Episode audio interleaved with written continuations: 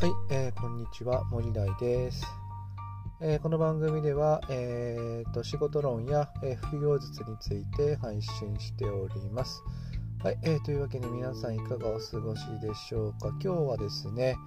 えーと息子のね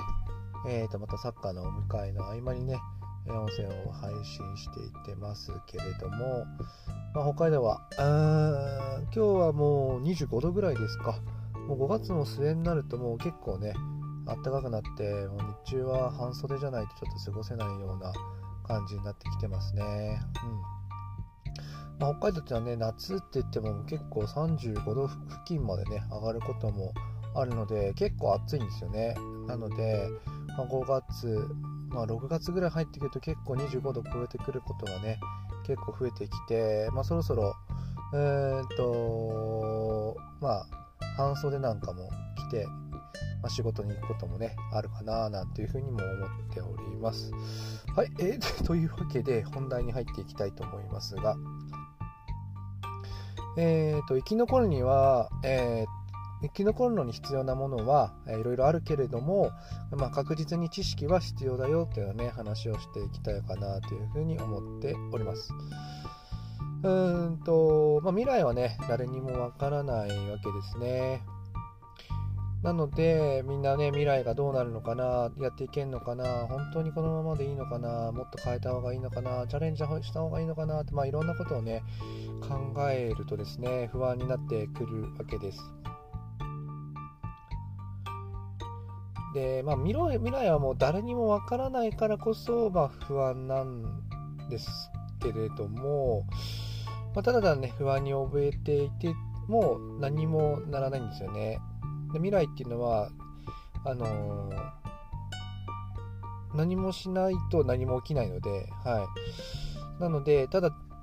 確実に何か変化は起きるっていうことは間違いないじゃないですか。だからそこに向かってどういう準備をしていくのかってことがあの大切になってくるわけなんですけれどもその時に必要なものっていうのはまず知識がないとあのまず戦えませんよね。はい。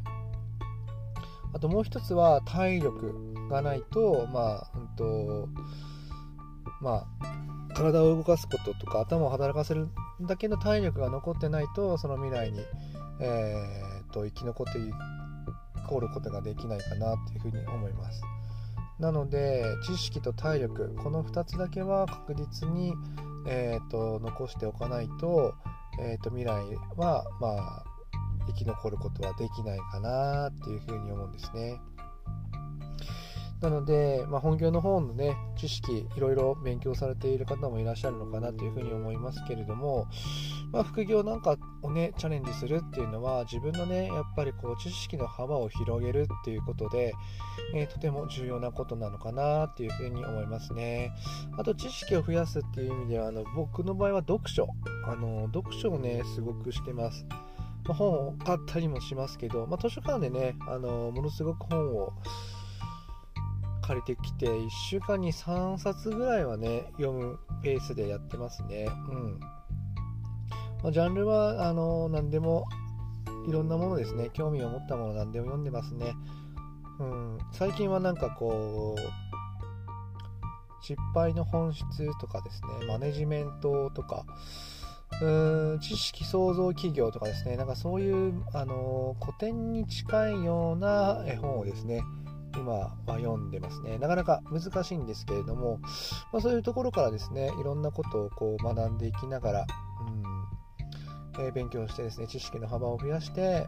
まあ、来たる未来に、え備えていくっていうようなことですね。未来がどういう風になるかっていうのかわかんないし、いつこの知識が使えるのかなんてことはわからないんだけれども、この知識をね、蓄えておくっていうことが、きっと未来につながるというふうに思ってね、えーと、知識は、えーと、しっかりと身につけておくことは必要かなというふうに思っております。で、まあ、いつか、あのまあ、本業の方はね、えーと、組織論の方の話とかですね、え、マネジメントの話の方を勉強したりですね、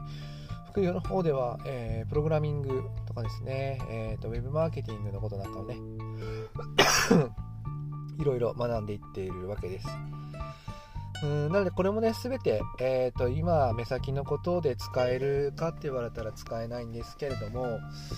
まあ、いつか、えー、使うことがあるんじゃなかろうかということで、えー、常にね準備だけはしておこうというようなね感じになっております。えー、というわけで今日はですね生き残りに必要なものはいろいろあるけれども確実に知識はマストだよというようなね話をさせていただきました。はい、えー、私の作っているブログや、え、Twitter、え、この音声配信では、えー、仕事論や、え、副業術について配信していますので、そちらも参考にしてみてください。ええー、それではまたお耳にかかりましょう。またね